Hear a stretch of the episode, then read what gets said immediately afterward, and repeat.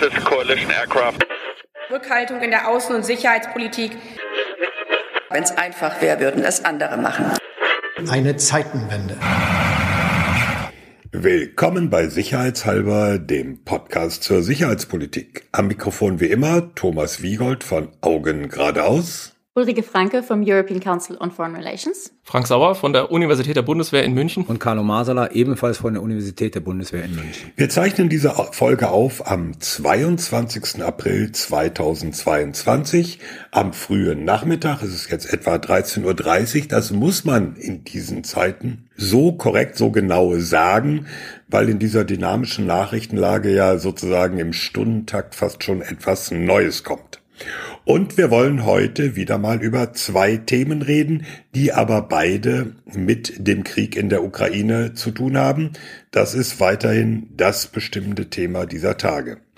Zum einen, äh, ja, ein bisschen überrascht haben sich alle Expertinnen und Experten, Militärs, Politiker, Forscher, wer auch immer gegeben, über das Bild, dass die russischen Streitkräfte in diesem jetzt rund zwei Monate dauernden Angriffskrieg in der Ukraine geboten haben und bieten. Da war die Rede von katastrophaler Logistik, von schlechter Taktik, kein Kampf der verbundenen Waffen, operative Fehler und was dann noch dazu kommt und eigentlich noch schlimmer ist, systematische Kriegsverbrechen und Gräueltaten. Deswegen wollen wir heute mal über diese Fehler und vor allem auch über mögliche Fehleinschätzungen reden. Und dazu haben wir eine Premiere. Wir haben nämlich einen Gast zum zweiten Mal. Das hatten wir in der Geschichte von Sicherheitshalber noch nie. Wir begrüßen Gustav Gressel. Hallo Gustav. Mit äh, Gustav vom European Council on Foreign Relations hatten wir in Folge 26 schon mal über Russland und die russischen Streitkräfte gesprochen. Vorher noch kurz der Hinweis auf unser zweites Thema. Es läuft eine, ja, man kann fast schon sagen, wilde innenpolitische Debatte über Waffenlieferung und zwar über mögliche oder nicht mögliche deutsche Waffenlieferung an die Ukraine. In der Ampelkoalition knirscht es. Der Kanzler steht in der Kritik. Schwere Waffen, ja, schwere Waffen aus Deutschland. Lieber nur Geld oder wie oder was das schöne neue Wort Ringtausch äh, ist jetzt ganz oben in den Charts sozusagen. Es geht einiges durcheinander und das wollen wir nachher mal grundlegend und systematisch angehen. Warum könnte Deutschland Waffen oder nicht äh, Waffen, schwere Waffen, nicht schwere Waffen liefern? Ja, nein. Und wenn man denn wollte, was ginge und überhaupt. Dazu später. Und was sind schwere Waffen? Genau. Was sind schwere Waffen? Darüber reden wir gleich. Jetzt erst zu Gustav. Äh, ja, da haben wir schon gesagt, wir haben mit dir vor geraumer Zeit über die russischen Streitkräfte, auch über ihre Modernisierung in den vergangenen Jahren geredet. Und eigentlich war der Eindruck, der sich so im Westen festgesetzt hat, die russischen Streitkräfte sind, naja, nicht top of the pops, aber schon ziemlich modernisiert worden. Und jetzt kommt das Gegenteil. Oh Gott, sind die schlecht. Was stimmt denn nun? Ja, ähm, also da haben wir uns natürlich in vielen Dingen geirrt und es gibt unter diesen ganzen Irrtümern oder den ganzen Besonderheiten, die also die schlechte Performance der russischen Streitkräfte in diesem Krieg erklären, gibt es situative Gründe und dann gibt es permanente Gründe. Ich glaube, ich fange mal mit den permanenten an und ich fange mit dem Grund an, wo ich sozusagen am lautesten Mea culpa schreien muss, wo ich mich persönlich auch am tiefsten und am schärfsten geirrt habe. Und das ist die Offiziers- und Unteroffiziersausbildung in der russischen Armee. Ich habe das auch in meinen Arbeiten immer angeführt als ein Moment, warum man sie nicht unterschätzen soll, äh, weil man sozusagen auch altes Gerät, auch sowjetisches Gerät, wenn man es besser führt, eigentlich ganz vernünftig auch einsetzen kann und damit Erfolge erzielen kann. Und dass das möglich ist, zeigen ja die Ukrainer, äh, die durch die Amerikaner und Briten und Kanadier ausgebildet, eigentlich wirklich selbst mit Grotten, schlechtem, alten Klumpert, also ziemlich was runterreißen. Also das muss man auch schon mal sagen, deren... Für die ähm, hochdeutschen Zuhörerinnen, alter Klumpert heißt also altes Gerät. Das ist der österreichische Fachbegriff, ja. ja. Aber Gustav ist ja allen äh, Radiohörerinnen und Hörern und TV-Zuschauerinnen sowieso längst bekannt. Die haben sich ja gewöhnt an die Sache. Bin jetzt natürlich nicht der Einzige, der da auch in die, die die Falle, aber wahrscheinlich auch ganz besonders in die Falle getappt ist. Also gerade bei der Unteroffiziersausbildung, ich kann mich ja noch an meine Dienstzeit in Österreich erinnern. Da gab es ja x Besucher des Gerasimov, sein Vorgänger Makarov, der äh, auf der Unteroffiziersausbildungsakademie in Enns vorbeischauen wollte, der da immenses Interesse hatte. Wie schauen eure Curricula aus? Was macht ihr da? Etc. Also da war ja Interesse da und die haben haben ja versucht abzugreifen, was nur geht. Äh, das gleiche auch bei der Offiziersausbildung. Das gleiche bei anderen Kursen, wo sie versucht haben reinzukommen, wo sie versucht haben Kooperationen zur Gebirgsausbildung und weitere Sachen zu schauen, wo äh, kann ich äh, hier sozusagen lernen, wie der Westen, wie die, wie die führen, ja, was die unter Unteroffizier verstehen, was denen sein Rollenbild in der Armee ist. Das haben die wirklich damals auch versucht zu verstehen. Und wir können heute eigentlich mit gutem Recht sagen, sie haben es nicht verstanden. Sie haben zwar viel von der Rhetorik kopiert, ja, wenn man sich Berichte anschaut, zu Manövern, Artikeln in russischen Militärzeitschriften, wo dann oft betont wird, ähm, äh, die, die Aggressivität der Führer, die Eigeninitiative etc., all, all das wird betont, wo man, wo man sich dann sozusagen als westlicher Leser denkt, aha, ja, die haben es verstanden, die wissen, worum es geht. All das passiert ja in der Ukraine nicht. Das Nicht-Vorhandensein von Unteroffizieren in unserem Rollenbild sieht man so Dingen wie diesen Bildern von diesem Militärkonvoi, äh, so, so, so Sachen wie Fahrzeugabstände, ja, äh, Kolonnendisziplin, ja. Das sind alles Dinge, da brauche ich keinen Offizier, um danach zu schauen, ja. Das macht also in Österreich äh, mhm. der Vizeleutnant und in Deutschland äh, äh, Stabsfeldwebel oder whatever die Entsprechung jetzt ist, ja, äh, der dann aus dem Fahrzeug aussteigt und da mal äh, die anderen zusammenschreit, wenn die da mit Munitions- und Betriebsmittel-LKWs auf Badstoppellänge auffahren, ja. Äh, Gustav, darf ich ganz kurz mal unterbrechen? Ja. Nur für die Zuhörerin, weil das halt schon ein bisschen jetzt älter ist. Wenn, wenn Gustav von dieser Kolonne redet, dann redet er hauptsächlich von diesem irrsinnig 40 bis 60 Kilometer langen Konvoi, der irgendwie ab Woche drei sich von Russland in Richtung Ukraine bewegte und wo jeder gedacht hat, jetzt kommt sozusagen die massive Verstärkung und der dann irgendwie im Schlamm stecken geblieben ist, beschossen wurde von den Ukrainern und bis heute, glaube ich, nicht in Kiew angekommen ist. So. Also der Superstau. Ja. Kann ich eine Frage einwerfen? Weil du gerade an dem Punkt bist, der mir beim Abhören von Folge 26 auch besonders aufgefallen ist. Also ich weiß noch, dass du gesagt hast, Organisation, Doktrin, Ausbildung, ja. Diese, dieser Dreiklang, das war so für dich das Entscheidende und diese Abkehr von dieser menschenverachtenden Massenarmee der Sowjetunion äh, hin zu einem moderneren Verständnis von Armee auch mit dem Individuum. Jetzt gehe ich ja direkt sozusagen an den Schmerzpunkt ran. Hm. Diese Kriegsverbrechen, die wir da beobachten, inklusive solcher Dinge wie sexualisierter Gewalt, Massenvergewaltigung etc. Ist, ist, spielt es damit rein? Ist es auch ein Führungsversagen oder stochern wir da völlig im Nebel, wenn wir jetzt versuchen, dafür Erklärungen äh, zu konstruieren? Und, oder ist es Methode? Ist es gewollt? Ist das ein Führungsversagen oder ist das nicht ganz ge gewusste Strategie? Genau. Nö, nö, le leider ist es kein Führungsversagen, weil das, weil das zum Teil wirklich angeordnet wurde. Wir haben die Funksprüche vom Buchter. Der BND hat ja die Funksprüche, wo gesagt wird, schießt auf alles, was, was sich bewegt. Okay, also das ist im Prinzip kein Führungsversagen, sondern das ist von der Führung so angeordnet. Also zum Teil sind es natürlich sozusagen Soldateska, die plündern und die, die disziplinlos sind und äh, dass zum Beispiel äh, Leichen von Kameraden zurückgelassen werden, um Waschmaschinen mitzunehmen. Ja, das ist nicht befehlsmäßig so angeordnet. Aber dass man auf Zivilisten schießt, dass man auf jeden schießt, der Ukraine spricht, dass man äh, Leute foltern darf, äh, dass man Frauen zu Erniedrigungszwecken äh, vergewaltigen darf. Das ist äh, sozusagen nicht äh, Führungsversagen, das ist leider Teil der Kriegsführung. Darf ich dazu ähm, nur mal ein interessantes Detail einwerfen? Also ich war ja vor ein paar Tagen mit Marie-Louise Beck bei Lanz und Marie-Louise Beck berichtete, dass äh, russische Soldaten mit Präservativen in den Kampf ziehen, genau weil vergewaltigt werden soll. Nee, es ist, ist äh, also es gibt ja auch den entsprechenden Funkverkehr und es gibt die entsprechenden Befehle, von denen man ja mittlerweile auch weiß und die man abgehört hat. Also das ist in diesem Ausmaß leider wirklich auch so geplant und auch so angeordnet und so befohlen. Und man erinnert sich ja auch an die Wehrmacht. Also die Wehrmacht hatte ein funktionierendes Disziplinarwesen und die Wehrmacht hatte ein Unteroffizierkorps, das die Disziplin in der Truppe sichergestellt hat.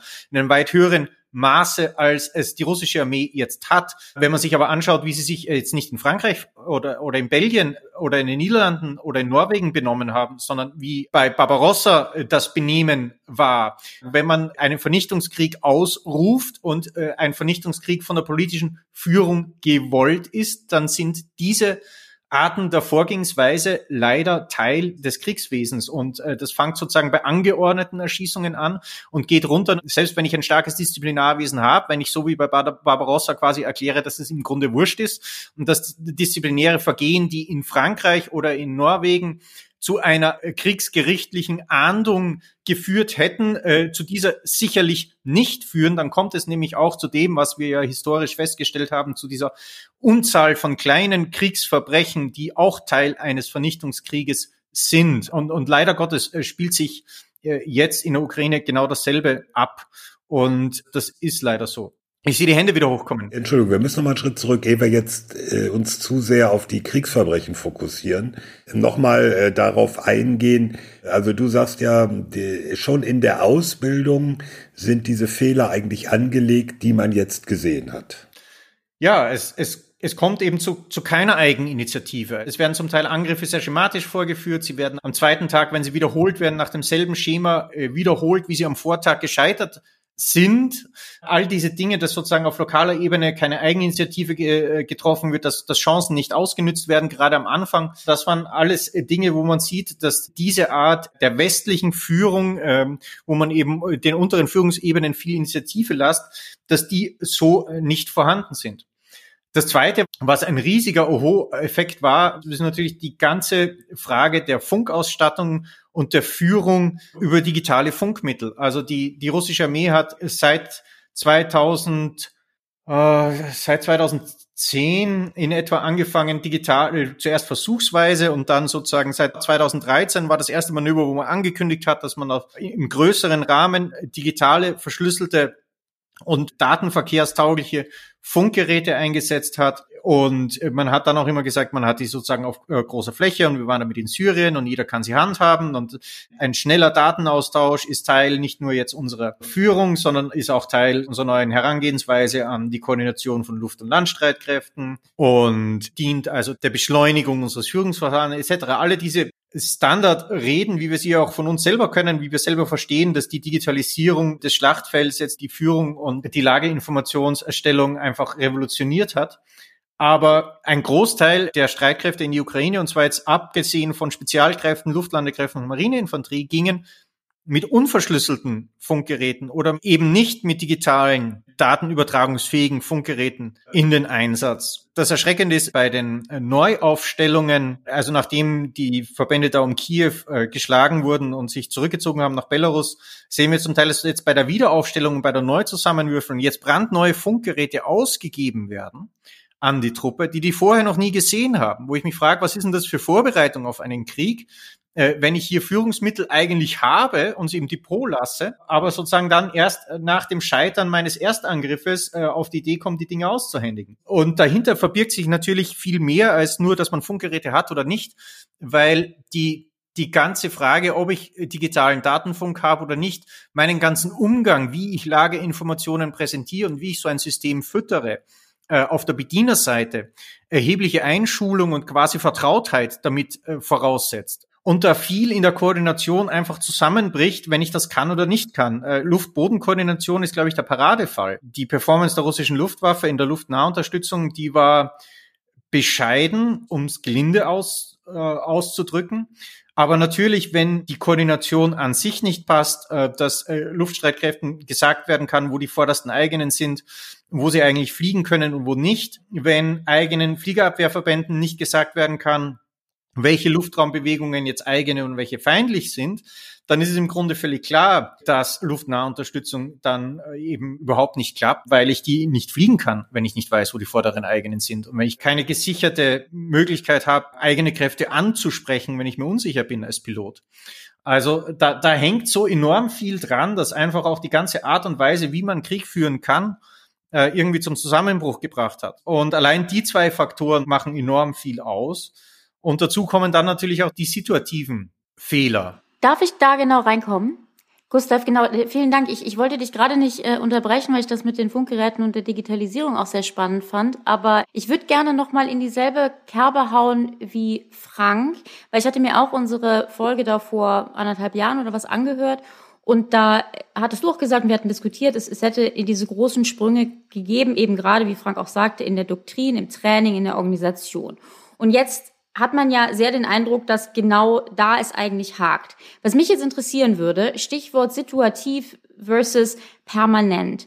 Würdest du denn sagen, ähm, die Tatsache, dass eben scheinbar ja Organisation, Training, Doktrin, das irgendwie alles nicht so gut funktioniert hat, ist das, weil diese Entwicklungen und Veränderungen einfach nicht so gut waren, wie wir dachten? Also ist das eine fehlerhafte Geschichte, sprich, das wäre dann eher permanent? Oder aber ist das situativ im Sinne von, ich weiß nicht, diese neue Organisation und Doktrin wurden noch nicht durchgesetzt oder noch nicht durchgesetzt, noch nicht so weit, irgendwie sowas. Also kannst du den, ist, äh, wo, wo liegt da quasi der Fehler?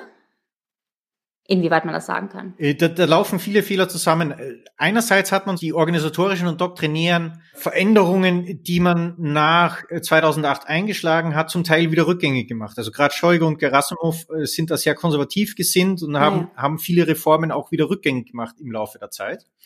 Ähm, das war sicherlich ein Fehler. Und das Zweite ist, dass man... Scheugo, äh, Entschuldigung, Scheugo müssen wir eben sagen, Scheugo ist der russische Verteidigungsminister. Gerasimov ist der Chef des Generalstabs. Ja. Und äh, ist, äh, der Vorgänger, der also die meisten Reformen angestoßen hat, war Sedukov.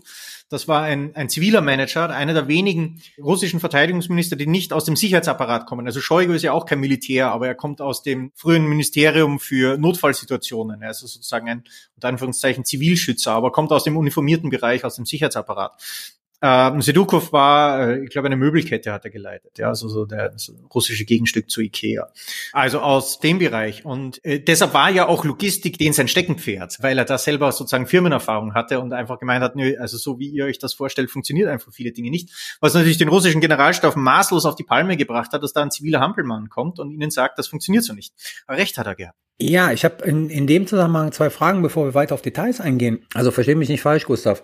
Dass Leute wie du, jetzt nicht du persönlich, aber die sich halt sozusagen mit dem russischen Militär beschäftigen, ja, als äh, Thinktanker oder Akademiker, möglicherweise ja, das falsch einschätzen, was publiziert wird, was von den Russen selber rausgehauen wird und sowas.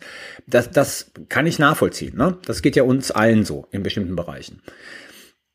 Sind unsere Dienste also unsere heißt wirklich alle, ne, quer durch die Bank, so schlecht mit Informationsquellen in Russland, dass die das auch alle komplett falsch eingeschätzt haben? Also es ist ja was anderes, ob ein Akademiker Sachen liest und dann trotz aller Skepsis äh, eine bestimmte Entwicklung daraus liest, oder ob sozusagen Dienste, die ja normalerweise gerade bei solchen Staaten wie Russland versuchen ja Quellen noch und nöcher zu bekommen, um einen äh, First-Hand-Eindruck zu haben über Fähigkeiten. Da haben sich ja auch die meisten komplett geirrt. Ich meine, in Frankreich hat das dem äh, Leiter des militärischen Abschirmdienstes den Kopf gekostet, weil der ja auch gesagt hat, nee, die Russen werden nicht angreifen. Ja gut, da, da ging es um die Angriffsabsicht. Ähm. Ja, aber die, diese, diese Überschätzung der russischen Armee ist ja in vielen Zirkeln, ja auch offiziellen Zirkeln weit verbreitet gewesen. Ja, ja. Das Problem ist, also zum Beispiel, ich, ich kann es jetzt kaum beurteilen, weil ich, ich lese ja natürlich keine BND-Sachen, weil ich da keinen keinen Zugriff habe. Also kann ich nicht sagen, der BND ist gut oder schlecht äh, entzieht sich meiner Kenntnis. Auch Nachrichtendienst ist oft auf sozusagen verschriftlichte Quellen angewiesen und man kann sich da auch in dem Bereich äh, gut täuschen.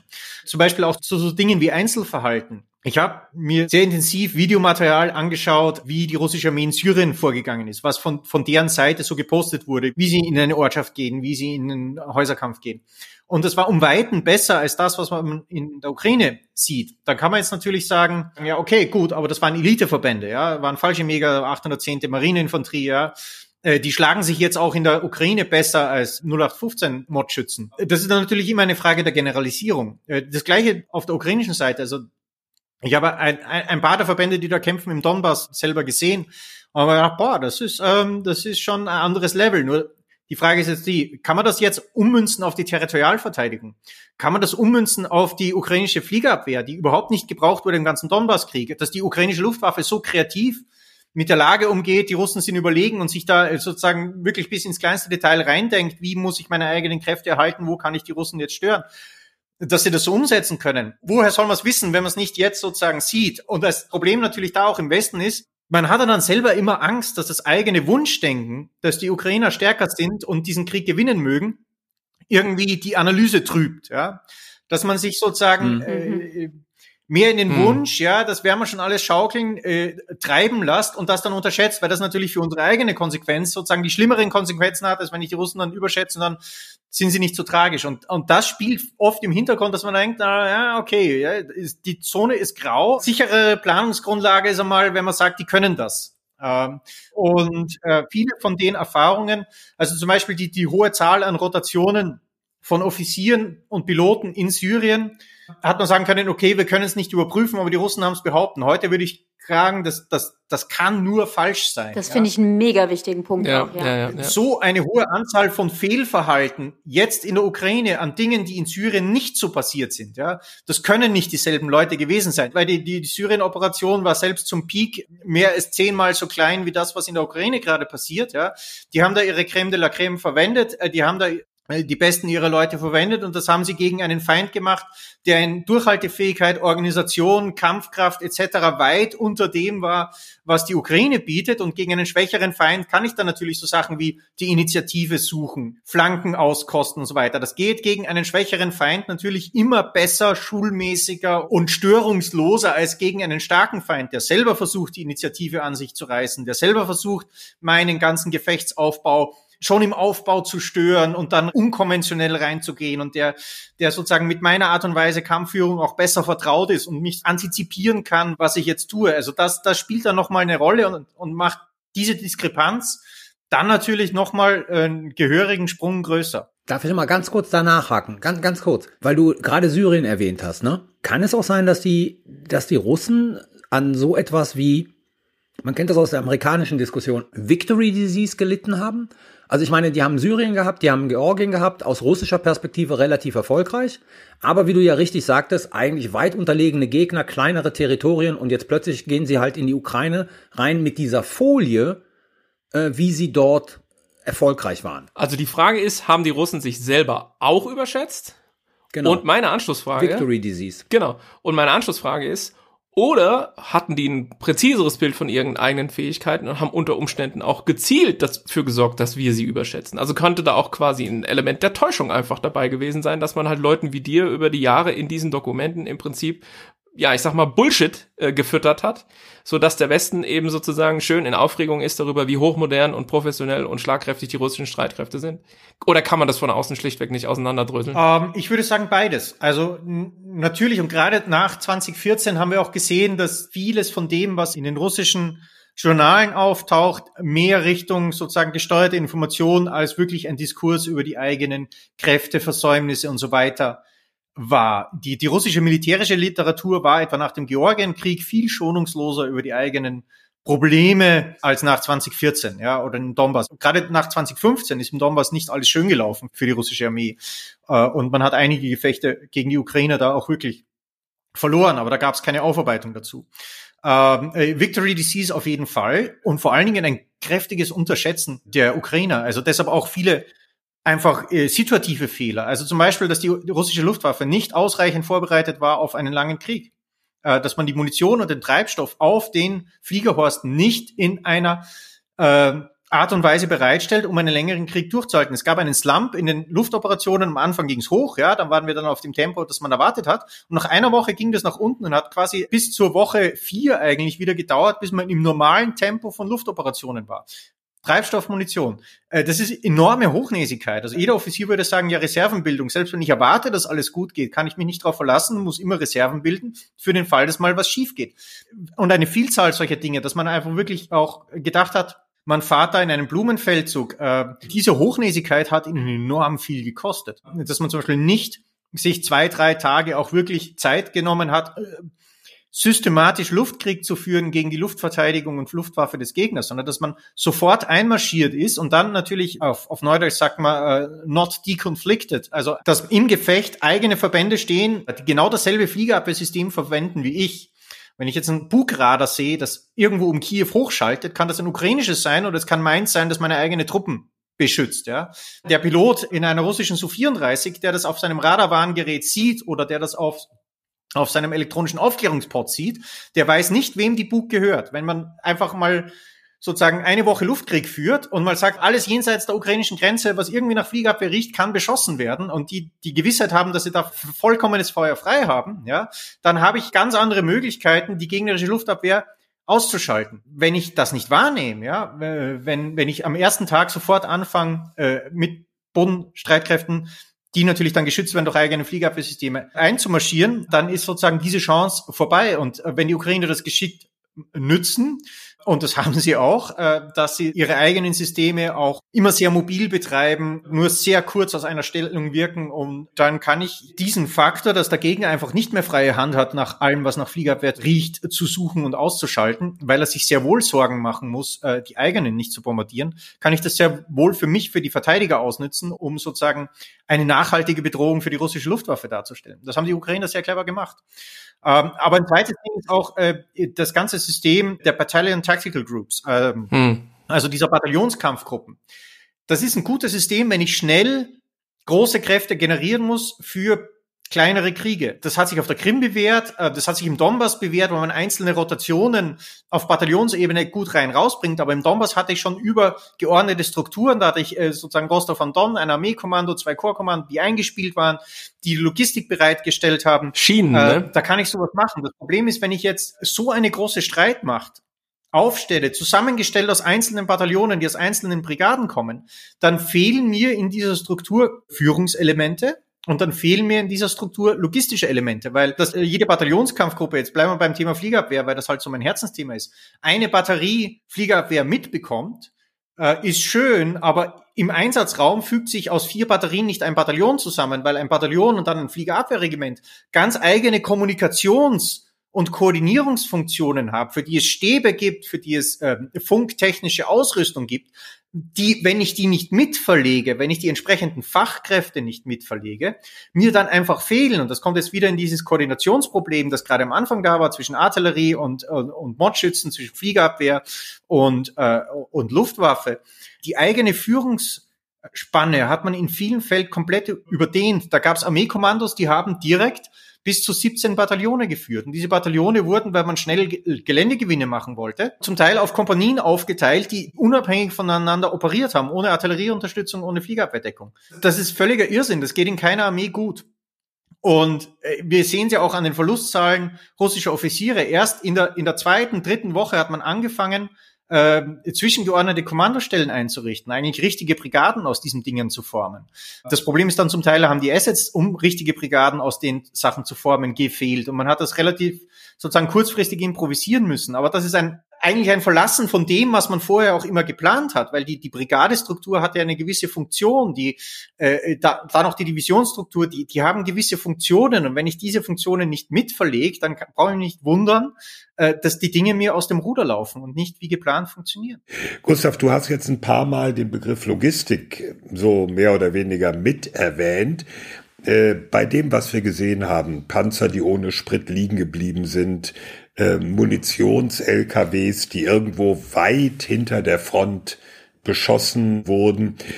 Ist die Rolle der Logistik wegen dieser Battalion Tactical Groups nicht richtig berücksichtigt worden oder ist auch das so ein Grundwebfehler dessen, wie die Russen sich aufstellen? Nö, das ist, äh, das ist eine Schwäche dieses BTG-Systems. Die sollen sich ja eigentlich auf Infrastruktur abstützen, die ohnehin permanent da ist, wenn sie zum Beispiel in Tschetschenien im eigenen Land eingesetzt werden oder grenznah.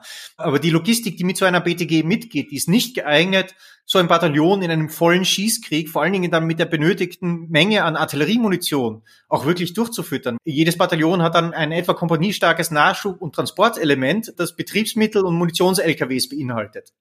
Äh, das Problem ist, äh, aus dem müssen dann verschiedene Dinge gebildet werden, also die ganze Nachschubkette ab der Eisenbahn, mit denen abgebildet werden, obwohl die eigentlich nur dafür da sind, die unmittelbare Anschlussversorgung der dringendsten Güter für dieses Bataillon mitzuführen. Nichts weiter, keine weitere größere Versorgungstätigkeit.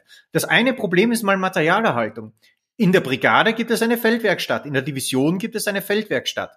Die machen Routine Materialerhaltungsarbeit. Ja, also die, die, die bauen jetzt keinen Panzer von neu auf, aber Kettenwechsel, Schmiermittelwechsel, kleinere Reparaturarbeiten bei Routineverschleißteilen. So ein Panzer, gerade wenn der sich bewegt, ja, und im Gefecht bewegt und beansprucht wird, da geht die ganze Zeit was kaputt.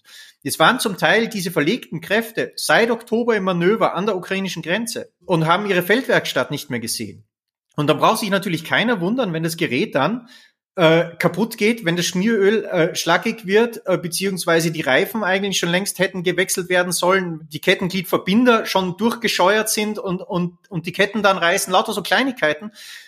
Äh, das geht bei keiner Armee gut. Ja? So, solche langen Wartungszyklen gehen bei keiner Armee gut. Dazu gibt's ja die Divisions- und die Brigadestruktur, um hier die Logistik äh, bereitzustellen, also um die Materialerhaltung, auch Feldinstandsetzung bereitzustellen. Und das Zweite ist die Transportkapazität. Die russische Armee hat so wie sie Kampf führt, dass sie nämlich viele Feuerunterstützung durch Artillerie bereitstellen lässt, die wir durch die Luftwaffe fliegen lassen, ja, äh, einen enormen Verbrauch an, an, sagen wir so, Tonnage und Kubatur, die einfach jeden Tag herangeschafft werden müssen. In Kubikmetern Zeug, das verballert wird. Zum Beispiel für die BM21 Grad, für diese Raketenartilleriesysteme, ja. Die sind nicht besonders schwer, die Raketen, aber die verbrauchen ein großes Raummaß, ja. Brauche einfach viel LKW, damit ich, wenn so ein Grad-Bataillon schießt und jeden Tag Feuerunterstützung macht, da müssen da viele LKWs fahren, weil, weil, weil diese Raketen einfach groß sind und viel Ladeflächenraum verbrauchen, ja. Ähm, das hat eigentlich die russische Armee gewusst, dass sie ein Transportproblem haben.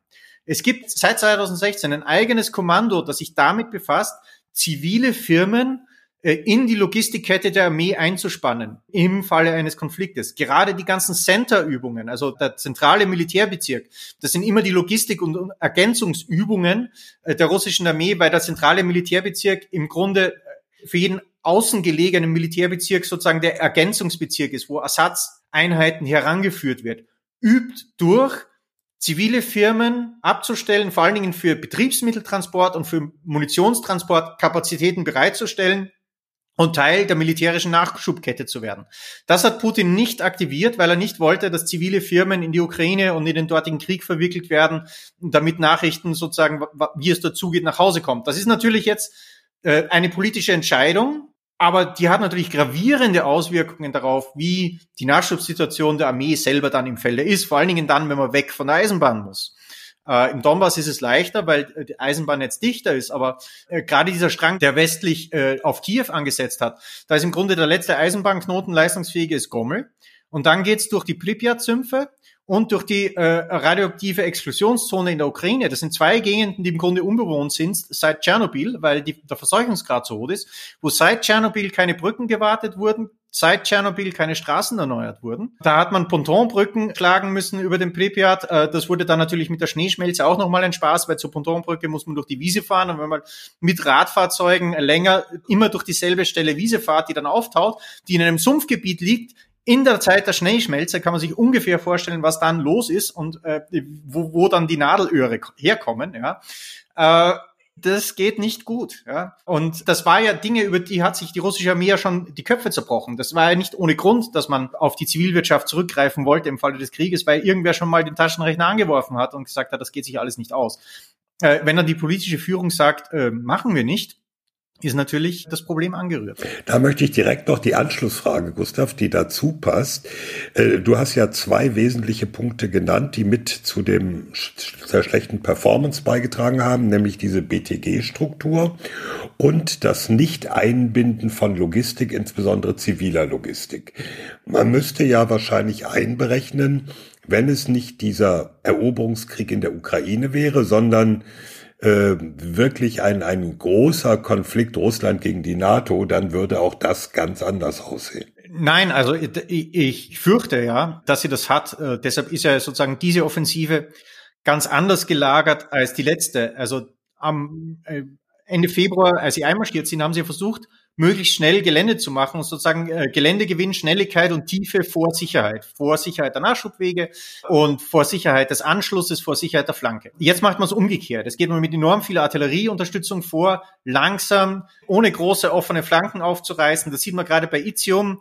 Äh, da gibt's einzelne Durchbrüche, aber dann wartet man sozusagen, bis die Artillerie nachgezogen ist, dann baut man die nicht schnell aus, damit man nicht in eine Position kommt, wo die Ukrainer dann aus der Flanke kommen. Das sind alles Lerneffekte, es jetzt langsamer angehen angehen zu lassen, methodischer angehen zu lassen, um die eigenen Verluste zu reduzieren und die gegnerischen Verluste in die Höhe zu treiben, damit man jetzt nicht schnell die ukrainische Armee schlägt, sondern über Zeit ihre Kampfkraft so weit erodiert, dass sie kein wesentlicher Faktor mehr ist. Das ist sozusagen die zentrale Quintessenz. Ob das so funktioniert, muss ich ehrlich sagen, werden wir in, in einigen Wochen erst sehen. Ich habe mir jetzt mal für die erste Phase hier so ein bisschen versucht zu errechnen, dass Abnützungsverhältnis, das in etwa 4 zu 1 ist. Also für, für ein ukrainisches Fahrzeug äh, oder Waffensystem wurden im Schnitt, bei manchen ist es dramatischer, bei manchen weniger, im Schnitt vier russische ausgeschalten. Und ich werde die Rechnung nach drei Wochen nochmal machen, äh, sozusagen anhand der bestätigten Funde, um mal zu schauen, ob man damit das Verlustverhältnis jetzt in günstigere Bahnen gelenkt hat. Das Problem, das ich aus russischer Sicht sehe, ist, dass die Art und Weise, wie die erste Phase in die Hose gegangen ist, das Vertrauen vieler Soldaten in die Fähigkeit der eigenen militärischen Führung erschüttert hat. Äh, das sieht man, dass sie nicht wirklich motiviert in den Kampf gehen, dass sie nicht hart an den Feind herangehen. Das versucht man jetzt ein bisschen zu minimieren, indem man erstens einen populäreren General als Kommandanten für, für den gesamten Krieg festgesetzt hat und zweitens, indem man sozusagen auch langsam und methodischer vorzugehen, dass man sozusagen wieder äh, Siege erringt, um, um die Moral aufzurichten. Aber das ist natürlich etwas, das enorm schwer ist, weil wenn das Vertrauen in die Führung mal dahin ist, ja, Vertrauen ist eine enorm volatile Währung. Ja, wenn ich die mal ausgespielt habe, dann äh, braucht das lange, bis ich die wieder anspare. Und äh, der Wurm kann sie jetzt in dem Krieg lange plagen. Da passt vielleicht jetzt meine Frage ganz gut rein, die sicher jetzt auch schon die Abschlussfrage sein wird. Und zwar, ähm, ich habe dich so ein bisschen abgespeichert immer als, als Russland-Warner, also als jemand, der eben schon lange vor dem Krieg und auch vor 2014 sehr davor gewarnt hat, nicht mal unbedingt so sehr von was die Russen können, aber vor allen Dingen, was die Russen wollen. Und da hast du ja absolut ähm, recht mit behalten. Was mich jetzt interessieren würde, ist, siehst du ob der aktuellen Diskussion, genau die Diskussion, die wir jetzt auch gerade geführt haben, eine Gefahr, dass jetzt vielleicht das Pendel in die andere Richtung ausschwingt und wir jetzt anfangen, das russische Militär zu unterschätzen. Man muss hier in Klammern dazu sagen, ne, wir nehmen am 22.04. auf, jetzt kommt noch die Offensive, da kann sich noch alles ändern, aber wenn wir jetzt mal davon ausgehen, okay, also das russische Militär hat sich hier einfach nicht so gut geschlagen, wie wir dachten, ja, sind wir dann auf den nächsten, Gott, ich hoffe, er kommt nicht, aber auf den nächsten Krieg und den nächsten Einsatz wiederum nicht vorbereitet, weil wir denken, ach, das russische Militär kann ja auch wieder nichts? Ja, das würde anders aussehen, da würden, würde die russische Armee in anderen Strukturen antreten. Ähm, und das schließt jetzt an Rickes Frage an. Ja, äh, das, das Problem ist, äh, viele der situativen Fehler, die müssen sich nicht wiederholen, selbst wenn die russische Armee unreformiert bleibt. Und das Zweite ist, es wird wahrscheinlich nach diesem Krieg eine weitere Reform in der Armee geben, weil man einfach sieht, äh, dass man so nicht weiterkommt. Und man legt immer die Erfahrungen der letzten Zeit auf das nächste oben. Ja, wir haben die letzte Militärreform nicht ernst genommen, weil die Militärreform in den 90ern komplett am Geld gescheitert ist und äh, sozusagen wir uns dann fixiert haben, äh, quasi auf das russische Verteidigungsbudget und auf den Zulauf von Material zu bewerten, ohne die anderen Faktoren einzubeziehen. Einfach aus der Erfahrung von dem, was wir in den 90er Jahren gesetzt haben. Jetzt, die zentrale Lesson learned ist, wir sollten nichts glauben von dem, was die Russen sagen, dass dann die nächste Reform vielleicht ernster vonstatten geht und wir sie äh, verschlafen, weil wir einfach auch dann sozusagen jetzt in die andere Richtung übertreiben und vorher einfach zu ernst genommen haben, was die Russen verlautbaren und dann überhaupt nicht mehr ernst nehmen, was die Russen verlautbaren und hier in Schlafwanders Küche geraten. Aber wo ich glaube ich das größere Problem sehe, ist das politische. Wir haben eine sehr lange Vorwarnzeit auf diesem Krieg weil wir amerikanische und britische Nachrichtendienste haben. Ja, man kann ja den Kollegen äh, aus Übersee nicht genug applaudieren für die Korrektheit ihrer Lageeinschätzung zu dem Aufmarsch und zu den russischen Absichten. Auch die Ukraine und die Art und Weise, wie sie sich verteidigt, ohne amerikanische und britische und kanadische Unterstützung im Bereich der Ausbildung und ohne auch die Waffenlieferungen und ohne den Austausch von nachrichtendienstlichen Informationen äh, sehe weit schlechter aus äh, als sie ist. Und das muss man auch ganz dicke hervorschreiben. Auch die Reaktion der Europäer, die meisten Truppen an der Ostflanke, die zusätzlich reinverlegt wurden, waren wieder amerikanische. Äh, das heißt, die Notwendigkeit der transatlantischen Kooperation, die ist enorm gestärkt. Jetzt ist es sozusagen äh, unumstritten, die, die Sympathien sind auf Seiten der Ukrainer und man steht hinter dem Krieg. Aber nach diesem Krieg werden viele in Washington sagen, eigentlich diesen Gegner könnt ihr Europäer handhaben. Ja, das ist euer Kaffee. Wir haben die, chinesische Volksbefreiungsarmee an der Backe und die ist ein anderes Kaliber. Ja, und mit den Nasenbohrern, da sollt euch ihr mal aufhalten. Und wir stampfen jetzt viel von der militärischen Präsenz in Europa ein. Äh, und davor habe ich eigentlich am meisten Angst. Nicht so sehr aus Kapazitätsproblemen, sondern weil ich auch sehe, wie in Dingen wie Informationen, politische Führung, politische Koordinierung, äh, Einleitung der richtigen Ausbildungsmaßnahmen etc. Bei eigentlich Dingen, die die Europäer auch machen könnten, es immer nur die Amerikaner sind, die wirklich zum richtigen Zeit am richtigen Ort stehen und das Richtige tun. Und ich, ich wüsste nicht, wo wir ohne die wären. Äh, und da habe ich eigentlich jetzt sozusagen die größere Angst davor, als dass Leute wie ich und die entsprechende Russland-Nerd-Community irgendwie die nächste russische Armeereform irgendwie verpeilen. Hui, hui, hui. Danke, Gustav. Äh, ich, ich, glaube, wir müssen ins Auge fassen, dass wir Gustav noch ein drittes Mal einladen. in, äh, er muss dann einen ausgeben. Also wir müssen einen ausgeben wenn dieser Krieg hoffentlich, hoffentlich bald äh, vorbei ist und dass wir dann nochmal richtig über Lessons learned auch nach der jetzt äh, anlaufenden Offensive reden.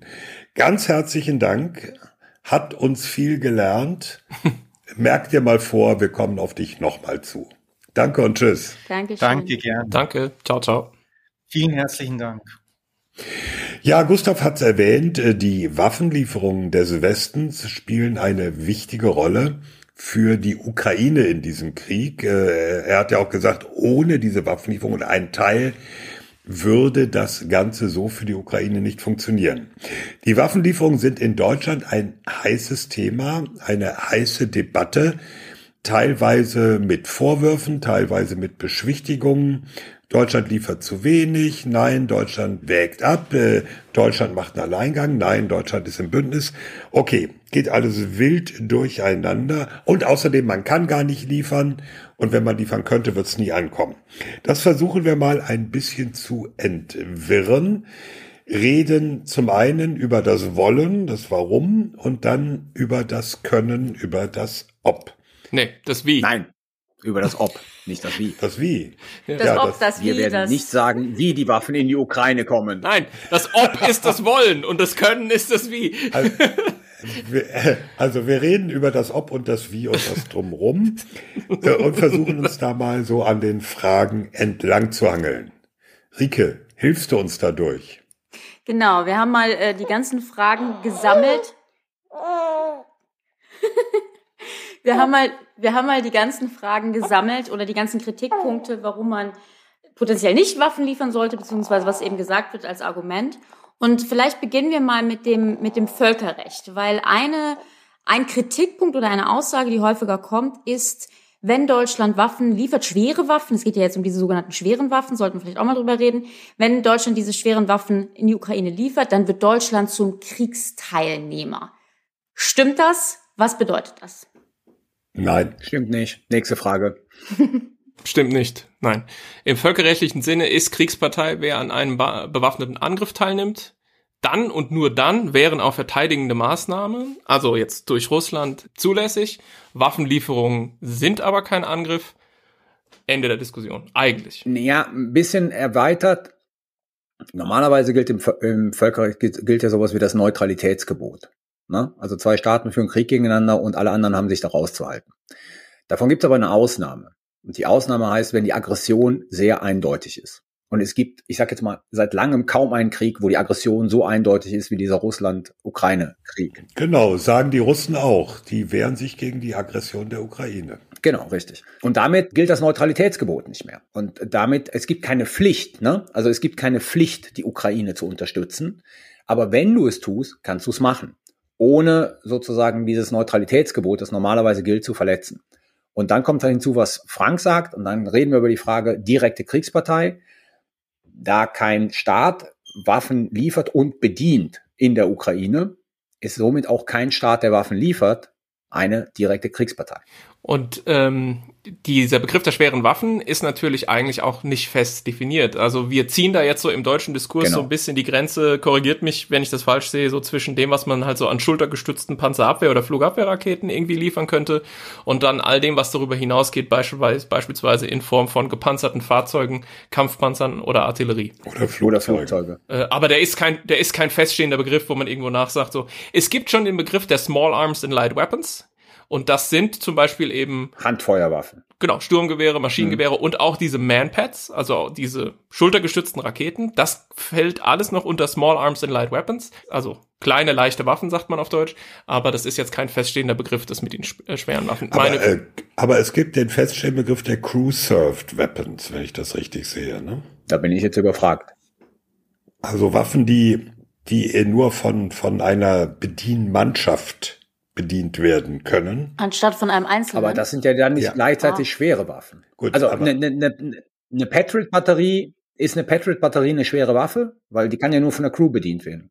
Ja, aber hallo. Ja, das wäre die Frage. Ist ein Mörser dann eine schwere Waffe? Mörser würde ich sagen, nein. Na, da, da zum Beispiel Waffe streitet, streitet man sich schon. Also wir sind von dem ungenauen Begriff der Defensiv- oder Verteidigungswaffen und Offensivwaffen gegangen zu jetzt leichte und schwere genau, Waffen genau, und so richtig, richtig. Ähm, viel weiterhelfen zu es ist ein Es ist ein politischer Begriff. Also es, es gibt keine Rechtsvorschrift, wo drin steht, schwere Waffen genau. sind erstens, zweitens, drittens, genau. sondern es ist das ja sich herausgebildet habende Verständnis, Panzer klar, Schützenpanzer und so weiter. So. Ich vermute, dass ähm, dieser äh, Begriff der Kriegspartei genauso umgangssprachlich ja, verwendet absolut. wird in der politischen Diskussion. Absolut. Man trifft ihn ja permanent an. Wir haben jetzt gerade festgestellt, völkerrechtlich ist es nicht zutreffend, aber meine Vermutung ist eben, alles, was schwere Waffen beinhaltet, macht uns zur Kriegspartei. Damit ist gemeint, das wäre etwas, was Putin übermäßig provoziert. Damit wäre irgendwie diese berühmt-berüchtigte rote Linie, die wohl offensichtlich einige in Putins Kopf sehen, überschritten. Und das ist der Grund, weswegen diese Dinge zusammen diskutiert werden. Es, es wird aber auch genauso argumentiert, Frank. Ne? Ja, ja, ja. Also sozusagen, wenn, wenn, wenn Scholz und, und Stegner und wer auch immer, um jetzt nur mal diese zweite nennen, von direkter Kriegspartei reden, reden sie nicht völkerrechtlich, sondern reden politisch mit Blick auf diese, wie Frank sie gesagt hat, rote Linie, die vielleicht in Putins Kopf existiert, von der wir aber nicht wissen, ob sie existiert und wann sie überschritten ist. Genau, genau. Und wir haben jetzt acht Wochen Krieg gesehen. Und da haben wir ja geliefert und da hat sich sozusagen auch das Engagement stetig ähm, erhöht. Und jetzt wäre aus meiner Sicht ein vernünftiger Umgang mit aller gebotenen Vorsicht besonnen, weiter zu versuchen, möglichst viel auszuloten und sich nicht schon frühzeitig über wegen imaginierter roter Linien selbst zum Nichtstun zu verdammen. Man muss also ganz konsequent halt, musste man ja diese rote Liniendiskussion so zu Ende denken, dass man sagt, Putin hat uns in den ersten Stunden genau. des Krieges im Prinzip relativ Richtig. unverhohlen mit Nuklearwaffen gedroht. Und wenn wir dieses, wenn wir das konsequent zu Ende denken würden, hätten wir von Anfang an gar nichts genau. tun müssen und wären im Prinzip in Paralyse dabei gewesen, wie die Ukraine von der Landkarte gefegt wird. So hätte es Putin sicher auch sehr gerne gehabt, aber können wir natürlich nicht machen aus meiner Seltener historischer Moment. Ich stimme Frank zu. Historischer Moment, du stimmst mir zu ja. Das ist schön. Aber ich, ich, ich möchte aber noch eins einwerfen, äh, nur für den Hinterkopf. Es gibt offizielle Erklärungen des russischen Verteidigungsministeriums, wo gesagt wird, also, dass ihr da Panzerfäuste liefert und Stinger, finden wir scheiße. Punkt. Absatz.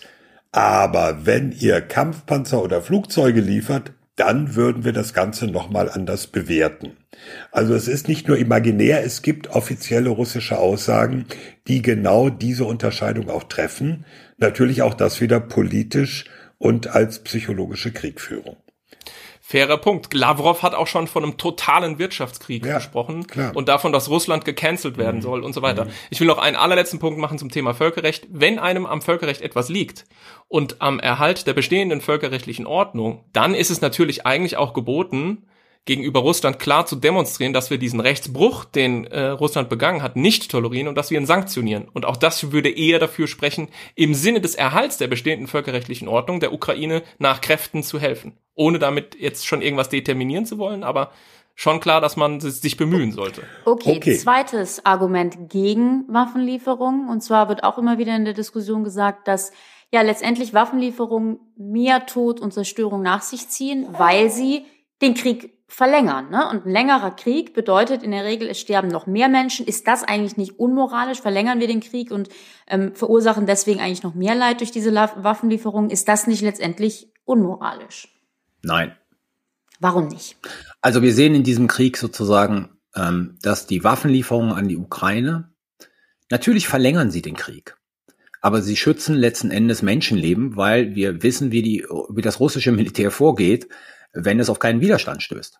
Also da, da kommt ja jetzt nochmal der Punkt äh, von Frank mit Blick auf die Diskussion mit Gustav, der Kriegsverbrechen. Siehe Butcher. Es ist ja nicht so, dass das russische Militär Städte einfach erobert und dann ist Ende aus die Maus, sondern sie gehen ja systematisch gegen Zivilisten vor. Sie gehen ja auch systematisch gegen Zivilisten vor in diesem Krieg Mariupol.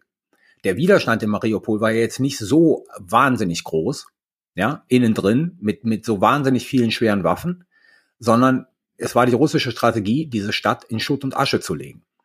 Schwere Waffen würden jetzt der Ukraine helfen, sich besser zu verteidigen. Von daher, ja, der Krieg wird verlängert, aber durch die Verlängerung des Krieges werden möglicherweise mehr Zivilisten geschützt, als wenn man ihnen diese schweren Waffen verweigern würde. Und ein wie anderer Punkt, den ich auch sehr wichtig finde, die Entscheidung, ob der Angegriffene Widerstand leistet, ist nicht eine Entscheidung, die von außen Absolut. getroffen werden kann. Ja. Na, also wir können nicht sagen, liebe Ukrainer, seht es doch ein.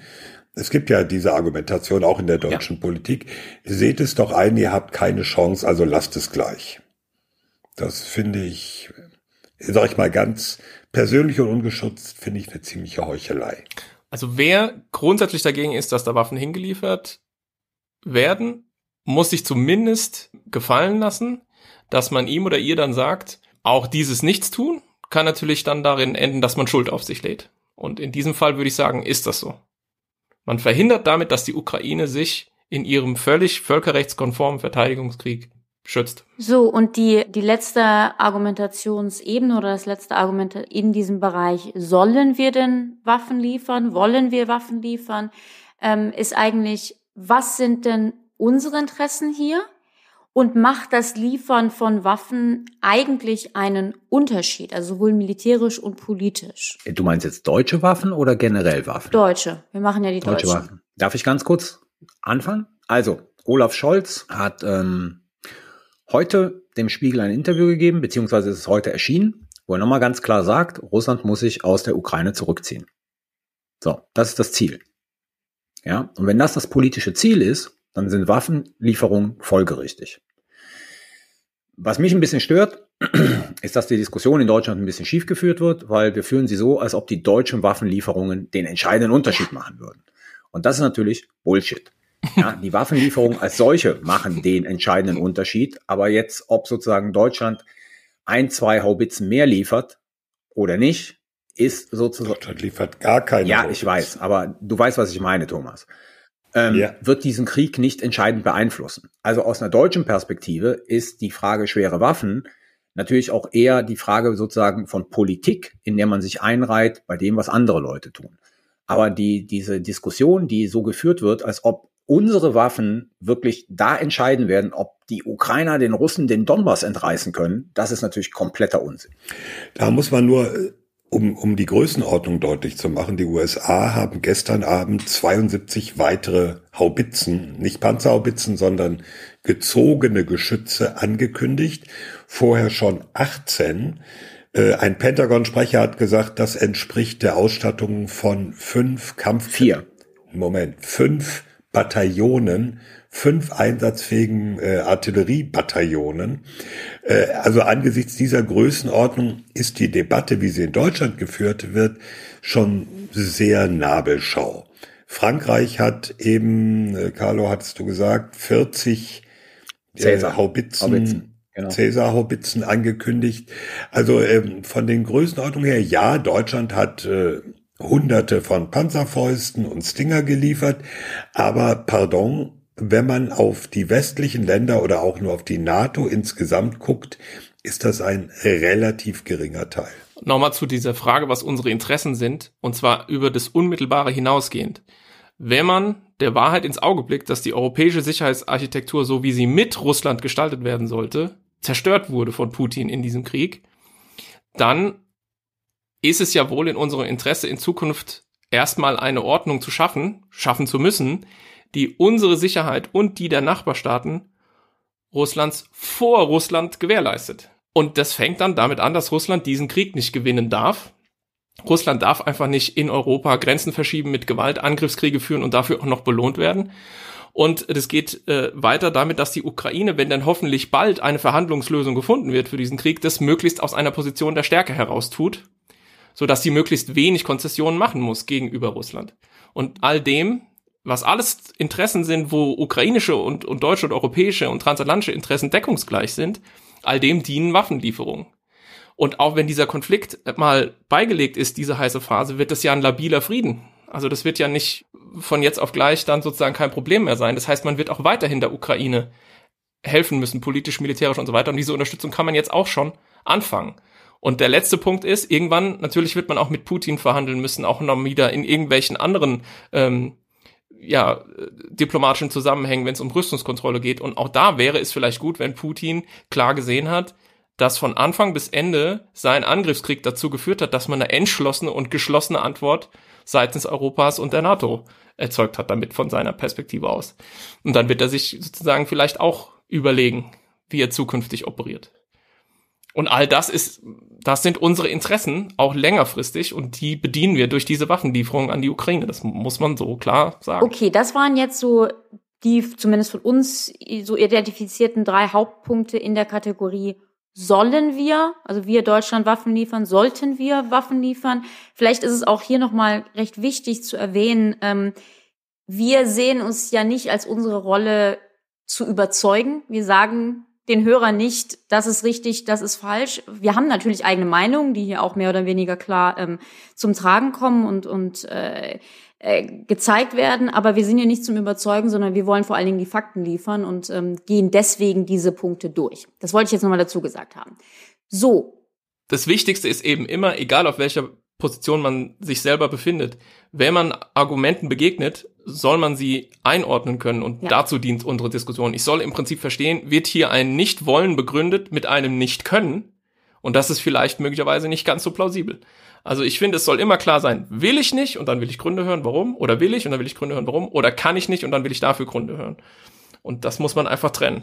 Perfekte Überleitung zum nächsten ähm, Komplex oder zur nächsten Ebene, nämlich wenn wir jetzt sagen, die deutsche Regierung entscheidet sich, sie will liefern. Können wir denn?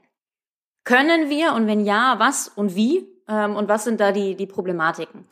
Ähm, wir hatten ja jetzt viel gesprochen in den letzten, letzten Tagen über die deutschen Marder und da hieß es dann, wir können die nicht liefern, wir würden vielleicht sogar, oder vielleicht wollen wir auch nicht, aber ne, wir können nicht liefern, weil wir brauchen die selber. Wir brauchen die selber für die Bundeswehr oder wir brauchen die vor allen Dingen auch selber für das, was wir irgendwie der NATO versprochen haben.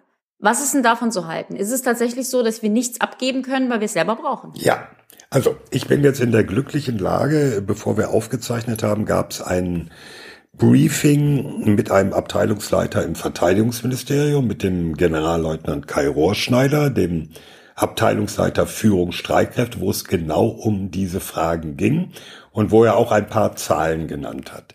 Die möchte ich jetzt hier einfach mal reinwerfen bei den berühmten Mardern.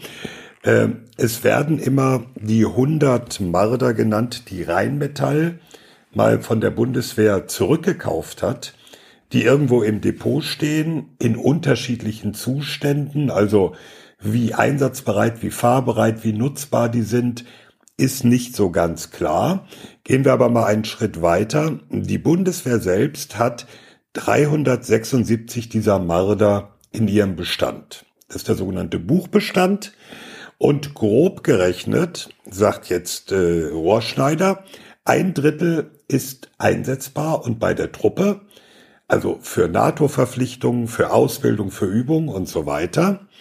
Ein Drittel ist in der planmäßigen Wartung, also sozusagen zur Inspektion, entweder bei der Bundeswehr selber oder bei der sogenannten HIL, der Heeresinstandsetzungslogistik oder bei der Industrie. Und ein Drittel steht bei der Industrie entweder zur Nachrüstung, also ältere Marder, die quasi modernisiert werden, oder als Ersatzteillieferant. So, das ist jetzt die Situation und ähm, kurzfristig, so ist die Argumentation des Verteidigungsministeriums, kann man nicht wirklich was davon abgeben. Jetzt kommt aber das, was auch schon viele gehört haben in den vergangenen Tagen, der berühmte Ringtausch obwohl es gar kein Ringtausch ist, weil der Ring ist ja nicht geschlossen, aber das ist eine andere Gut, Frage.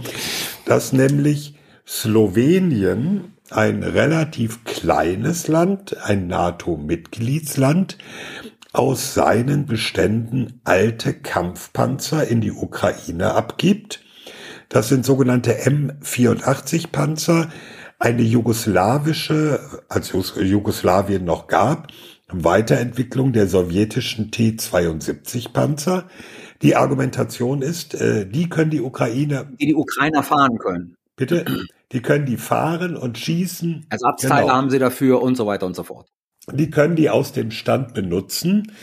Und im Gegenzug kriegen die Slowenen voraussichtlich, das ist alles noch nicht so ganz im Detail klar, kriegen Marder-Schützenpanzer, die jetzt in den nächsten Monaten von der Industrie aufgehübscht und hergerichtet werden. Und sie kriegen die Ausbildung dazu. Da sind wir nämlich an dem nächsten Punkt. Die deutsche Linie ist sehr massiv. Wir sehen erstmal zu, dass altes Ostblockgerät in die Ukraine geliefert wird, weil das kennen Sie, das können Sie bedienen. Sie haben die Ersatzteile, der Mechaniker weiß, wo er mit welchem Schraubenschlüssel dran rummachen kann. Und Sie haben die Schraubenschlüssel? Sie haben richtig. die Schraubenschlüssel. Und im Gegenzug kriegen die NATO-Länder, die osteuropäischen NATO-Länder dafür westliches Material und die Ausbildung dazu. Und zwar mit etwas Verzögerung, was aber in dem Fall nicht so wichtig ist, weil es brennt ja in der Ukraine und die kriegen jetzt schnell Material, was sie auch unmittelbar einsetzen ja. können. Da mal so paar Zeitlinien, da kam dann die Frage, ja, was rechnen Sie denn für, für so eine Ausbildung? Selbst bei Leuten, die schon mal einen Panzer von innen gesehen haben, was ja bei den Ukrainern der Fall ist. Und dann kam zum Beispiel der Ansatz, ein Panzergrenadierbataillon komplett auf die Beine zu stellen, Ausbildungszeit, Trainingszeit neun Monate. Einen Zug auf die Beine zu stellen, also die, die relativ kleine Kampfeinheit, vier bis sechs Wochen. Und deswegen ist da die deutsche Argumentation, macht so keinen Sinn. Osteuropäisches Material, altes sowjetisches Material und wir ersetzen das. Jetzt kann man natürlich die Frage stellen, wenn man auf die USA guckt, ich habe gerade schon gesagt, 72 Haubitzen gestern zusätzlich zugesagt. Die USA sagen hier, hier habt ihr M777 aus unserem Armeebestand. Die werden jetzt nach Grafenwöhr geliefert. In Grafenwöhr, also in Deutschland, in Bayern, findet die Ausbildung von Ukrainern statt durch die äh, US Army und dann äh, gehen diese Ukrainer, die ausgebildet wurden, mit dem Zeug in die Ukraine. Ähm, das sind eigentlich zwei Denkschulen, die an der Stelle, die sich nicht gegenseitig ausschließen. Wichtiger Punkt, wichtiger Punkt, ja. Schließt sich nicht aus, das ergänzt sich. Interessant ist nur, dass diese amerikanische Denkschule, wir können euch auch Haubitzen von uns liefern und ihr kriegt äh, einen Schnellkurs und dann schießt ihr damit, dass das anscheinend auch geht. Und ein bisschen so eine, eine, Seltsamkeit ist natürlich, dass die Slowenen Kampfpanzer weggeben und Schützenpanzer kriegen, was schon so durchaus das. nicht das Gleiche ja. ist. Aber das ist irgendwie auch, sage ich mal jetzt ganz salopp, nicht unser Problem. Die werden sich was dabei denken. Genau, es ist auch nicht unsere ähm? Fragestellung. Ne? Also deswegen würde ja. ich das gerne abräumen. Äh, ja. Da müsste man noch mal drauf gucken. Ja, okay. Aber also das. Aber da darf ich in diesem Zuge noch was sagen, Thomas, Bitte. eine Frage stellen. Ja. Weil das Argument, was mir nicht einleuchtet, ist, wir muten es den Slowenen zu, keine Ahnung, vier bis sechs Monate, kein, also adäquaten Ersatz für den Panzer kriegen sie ja eh nicht, weil sie keine Panzer bekommen, ne, sondern mhm. Schützenpanzer, aber diese Lücke zu haben, mhm. argumentieren aber unsererseits, dass wir eine solche Lücke nicht haben können als Deutsche, weil wir damit die Verteidigungsfähigkeit des Bündnisses gefährden. Tja, das ist ein. Das, das, äh, das, das verstehe ich. Das kann man auch einfach mal so stehen lassen. das würde ich einfach mal gerne erklärt ja, bekommen. Das kann ich auch nicht auflösen. Nee, das ja. leuchtet nicht so wirklich an. Äh, Thomas hat jetzt eigentlich schon wunderbar eigentlich dem nächsten Punkt vorgegriffen, wo es genau um diese Frage ging, können wir denn die äh, Ukrainer ausbilden? Vielleicht noch, ich wollte noch einen Punkt machen, das geht so ein bisschen in die Richtung, was Carlo gerade gesagt hat. Was ich erstaunlich finde, ist, es gibt ja eben auch diese Argumentation, wir können nicht liefern, wir brauchen die selber, weil wir brauchen die für unsere eigene Verteidigung und die Verteidigung des Bündnisses. Und da muss ich halt ganz ehrlich sagen, was glauben die Leute denn, was die Ukrainer da gerade verteidigen in Russland? Also ich denke mir so, dass, dass unsere Sicherheit gerade in, in der Ukraine verteidigt wird, ist doch eigentlich relativ offensichtlich. Und dann sich als Deutschland hinzustellen und zu sagen, na, wir brauchen die für unsere eigene Verteidigung, denke ich mir so ein bisschen, das ist, das ist wirklich eine sehr krude irgendwie das ist eine es noch Moment, überspitzen? Moment, da muss ich Moment, Moment, stopp, stopp, stopp. Ich, ich will das nochmal überspitzen als politische Argumentation. Wie groß ist die Wahrscheinlichkeit, ja. ja. Wie groß ist die Wahrscheinlichkeit, dass die russische Föderation, die sich mitten in einem Krieg in der Ukraine befindet, die Kapazitäten hat, in den nächsten vier bis sechs Monaten die baltischen Staaten oder Polen anzugreifen? Sodass wir sozusagen jeden Marder, der dort gebunden ist, auch wirklich brauchen und auch die Marder, die hier in der Ausbildung gebunden sind. Würde ich jetzt erstmal sagen, null. Also nach Einschätzung des Verteidigungsministeriums selber ist die Wahrscheinlichkeit sehr gering. Da gab es heute ja eine, eine, eine Erklärung. Gut, da sind wir wieder bei der politischen Entscheidung. Allerdings, auch das muss man dazu sagen, das war in den USA übrigens ein Thema, als die so ihr ein Paket nach dem anderen ankündigten und so und so viel Haubitzen und so und so viel dies und Javelin und so weiter, dass auch in den USA die Frage aufkam, Moment, äh, gehen wir so an unsere Reserven, dass wir vielleicht ein Problem haben, wo dann das Pentagon gesagt hat, nee, nee, das haben wir im Blick. Der Generalstabschef zählt sozusagen dauernd, wie viel noch da ist und hat gesagt, äh, es ist noch genug da. Also es spielt schon noch, ja, es spielt schon noch. Eins, zwei, drei, eins, Rieke zwei, hat gerade drei. so an der Hand abgezählt. Die haben wahrscheinlich schon ein Excel-Sheet dafür, denke ich mal. das glaubst du? Es spielt schon eine Rolle, auch in der amerikanischen Debatte. Also man muss ja. sagen, das ist ein valider Punkt, äh, aber der wiederum muss politisch entschieden werden. Was im Übrigen auch zeigt, ähm, einfach, was es für eine, was in so einem Krieg auch einfach abgenutzt wird. Ne? Also Gustav hatte das ja auch schon mal angesprochen, ne? weil es da die ganze Zeit was kaputt geht und äh, Sachen werden aufgebraucht etc. Ich finde das so einen wichtigen Punkt, weil ich hörte in irgendwie so einer äh, Befragung von der deutschen Bevölkerung, wo so eine Dame auf der Straße quasi meinte, was sollen wir denn da noch Waffen hinliefern? Die Ukrainer haben noch genügend Waffen. Ne? Weil man nicht mhm. so unbedingt klar wird, dass, dass diese mhm. ganzen Waffen ja eben auch immer nachgeliefert werden müssen, weil die mhm. aufgebraucht werden. So, wir haben jetzt quasi so diese, diese Frage, ähm, wir können die Ukrainer nicht trainieren oder das ist alles zu kompliziert Doch, und dauert man zu lange. trainiert sie schon. Da kommen wir gleich zum Punkt. Also die Ukrainer zu trainieren an Zeug, was nächste Woche rübergefahren wird. Das, so die Argumentation, geht nicht. Aber die Ukrainer trainieren an Zeug, was langfristig eine Bedeutung hat. Das geht. Stichwort niederländische Panzerhaubitzen. Da sagt Deutschland, wir haben zu wenig, als dass wir welche abgeben könnten. Die Niederländer. Die Niederländer haben noch weniger und geben sie ab. Ja, okay. weil ähm, da ist die Argumentation aus dem nicht aktiven Bestand. Die haben nämlich einen großen Teil ihrer paar Panzerhaubitzen eingemottet und davon wird, mhm. die Zahl ist nicht so ganz klar. Es ist immer die Rede von, also unter zehn Stück. Und da findet dann die Ausbildung durch die Deutschen in Ida Oberstein statt. Allein schon deshalb, weil die Niederländer, weil sie so wenig davon haben, gar keine eigene Ausbildung dafür haben, sondern auch die niederländischen Panzerhaubizisten, wie heißen das? Panzerhaubizisten werden in Ida Oberstein ausgebildet. Also das ist nur logisch, aber das ist auch etwas, was auch äh, paar Wochen, wenn nicht Monate dauert, um das Thema Ausbildung noch abzubinden. Ja. An dieser Stelle. Aber ich darf noch mal daran erinnern, ein Marderzug, vier bis sechs Wochen hast du gesagt. Wie vollständig kann man drüber streiten? Also also das heißt, das Argument, Moment, Moment, ja. das Argument, das in der Debatte ist, sozusagen die Ausbildung dauert viel zu lange, ist keins, weil das ist nur ein relevantes Argument, wenn ich sozusagen auf eine komplette Brigade hochgehe. Ja, oder auf ein Bataillon schon.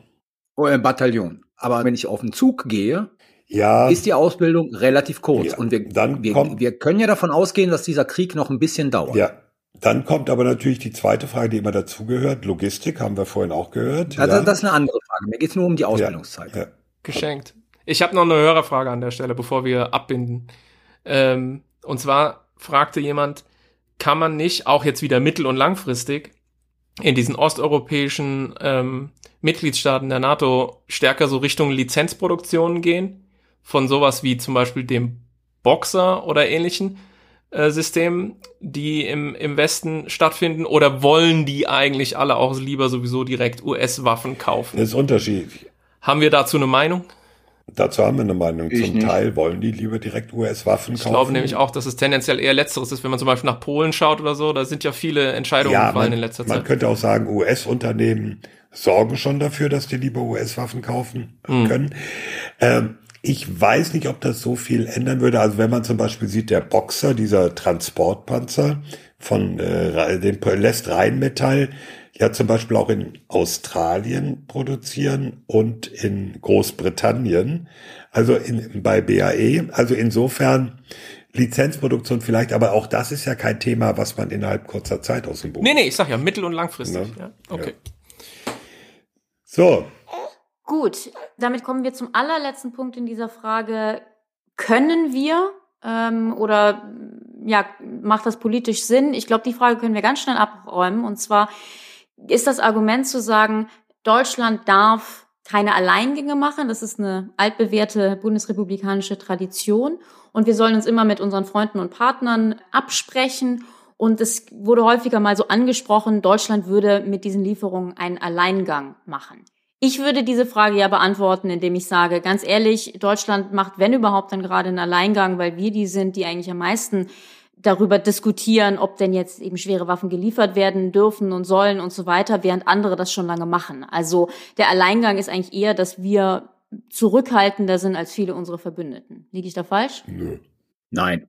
Also ich, ich hätte das noch zugespitzter formuliert bis vor zwei Tagen, aber jetzt ist ja diese Ringtausch-Sache äh, mit Slowenien beschlossen Das und das halte ich für gut und richtig. Hätte mir gewünscht, dass das früher kommt. Aber ähm, es gibt ja immer noch auch noch mehr Kritik, Stichwort eben auch die gesamte zweite Schiene, auf der man ja auch politisch handeln kann, nämlich die Frage des Energieembargos, wo Deutschland ja durchaus auch sich international Kritik ausgesetzt sieht, nämlich weil wir eben auch da ja nicht den nächsten Schritt gehen, was das Entkoppeln von russischem Öl oder Gas angeht. Nicht, dass ich dazu eine Meinung hätte, obwohl wir Rudi Bachmann bei uns hatten. Ähm, ich lasse mir immer wieder erklären, wie schwer das ist und Öl auch und so weiter und so fort. Ich nehme das zur Kenntnis. Ich sage nur, es gibt auf jeden Fall Kritik international an Deutschland wegen dieses Verhaltens. Wie legitim das ist, lasse ich jetzt mal dahingestellt. Also wir haben uns wohl dazu entschieden, indirekt schwere Waffen zu liefern. So kann man es eigentlich Genau, ausdrücken. indirekte schwere Ja. Waffen. Eine Kategorie, die es nicht gibt, aber wie immer hat Deutschland wieder was Neues erfunden. Also wir, Indirekte, schwere wir Defensivwaffen. unterstützen andere, die schwere Waffen liefern. Ja, genau. Okay, das ist so ein bisschen wie der Ringtausch, wo ich immer an die Hochzeitszeremonie denken muss. Sie können jetzt die Ringe tauschen. Gut. Äh, auch Wir schreiben mal ein Buch über den Ringtausch, wenn das alles vorbei ist, und das landet dann in den Buchhandlungen in dieser partnerschaftlichen Ecke. Da werden wir Riesenverkäufe machen.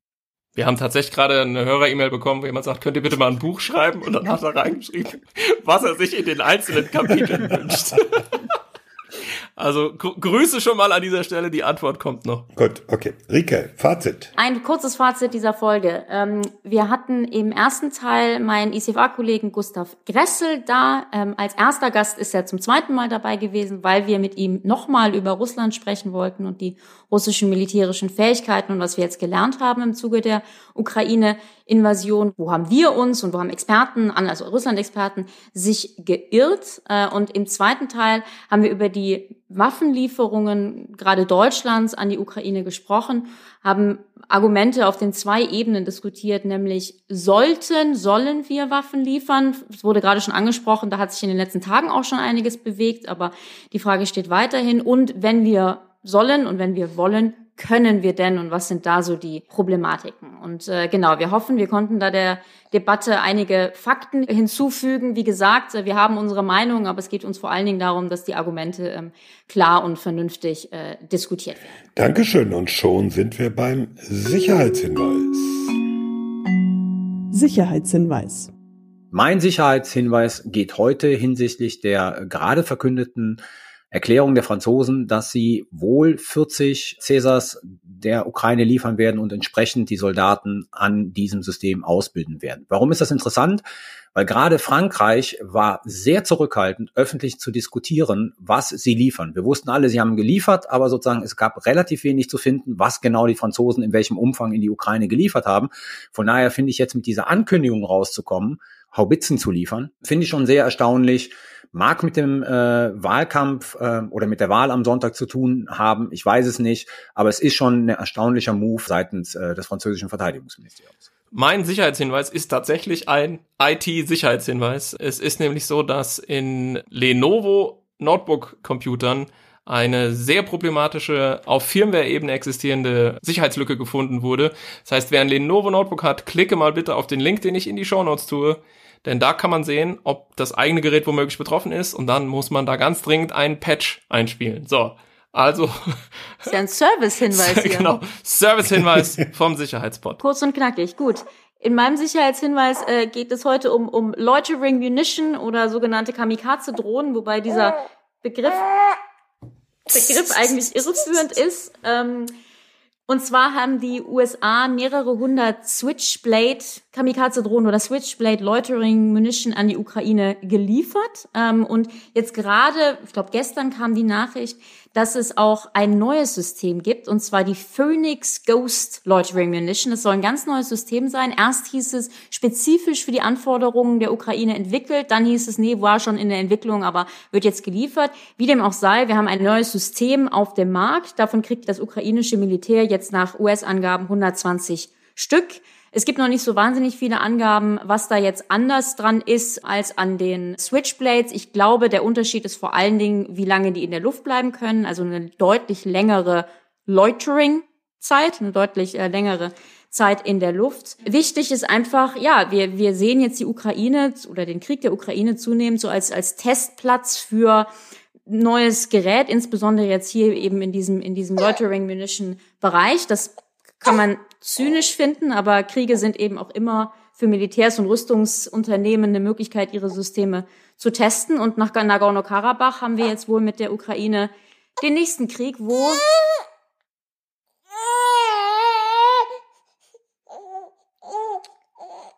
Na? Den nächsten Krieg, den nächsten Krieg, wo Loitering Munitions eine große Rolle spielen können. Und damit bin ich raus. Sechs Stunden soll sie fliegen können, genau. die neue Ghost Phoenix. Ja, ich gehe jetzt mal ganz weg vom Thema Ukraine und blick nochmal auf Mali. Das vergessen wir ja zunehmend in der aktuellen Situation. Äh, interessant aus deutscher Sicht, weil im Mai ja ansteht die Entscheidung über die Frage, bleibt die Bundeswehr in Mali und was macht sie da weiterhin, in welchen Missionen. Und jetzt gab es aktuell im Zuge des französischen Abzugs, also man muss sagen, die Malier haben die Franzosen rausgeschmissen. In diesem Zuge gab es jetzt gestern Hinweise darauf, dass bei der Übergabe einer Armeebasis im Norden Malis von den Franzosen an die Malier jetzt plötzlich Gräueltaten, Hinweise auf Massaker und so weiter entdeckt worden sein sollen und wie die Franzosen sagen, fabrizierte scheinbare Beweise, die, und dann wird's interessant, von der russischen Söldnergruppe Wagner produziert worden sein sollen. Mit anderen Worten, der Vorwurf ist, staatsnahe russische Söldner erheben den Vorwurf oder fabrizieren scheinbare Belege, dass Frankreich Kriegsverbrechen in Mali begangen hat. Die Geschichte ist noch lange nicht zu Ende, da wird man sich noch drum kümmern müssen. Sicherheitshinweis. Das war's für heute. Alle Informationen zum Podcast findet ihr auf sicherheitspod mit Dora am Schluss.de. Danke wie immer zuerst an unsere Patrons und danke natürlich an Fanny für die Produktion. Fanny, ich habe deinen Tipp bezüglich der Software beherzigt, das wirst du hören. Natürlich auch Danke an euch, an alle Hörerinnen und Hörer für euer Interesse. Schenkt uns fünf Sterne und dazu ein paar nette Zeilen zur Bewertung. Am besten bei Apple Podcasts. Natürlich nur, damit andere Menschen den Podcast auch finden. Aus gegebenem Anlass noch ein Hinweis. Wir haben einen kleinen Webshop bei Spreadshirt. T-Shirts und andere Dinge gibt es dort. Und weil in diesen Tagen die Fragen kommen, müssen wir leider antworten. Nein, den Sicherheitspot, also unsere Tasse, gibt es nicht in Form einer Handgranate. Und nein, Lätzchen und Strampler mit dem Sicherheitshalber-Logo sind auch nicht im Angebot. Das finde ich jetzt wiederum sehr schade. Ja. Heute Morgen kam die Frage, nein, es gibt weder mich als Actionfigur noch Carlo als Räuchermännchen. So, das musste mal gesagt werden. Ja, die nächste, die 58. Episode, die nehmen wir auf, hoffentlich bald. Wir sind da noch in der Terminfindung. Und bis dahin sagen wir Tschüss, sagt Thomas Wiegold auf Twitter at Thomas-Wiegold. Ulrike Franke auf Twitter at Rike Franke. Frank Sauer auf Twitter at Dr. Frank Sauer. Und Carlo Masala auf Twitter at Carlo Masala 1. Ciao. Tschüss. Ciao.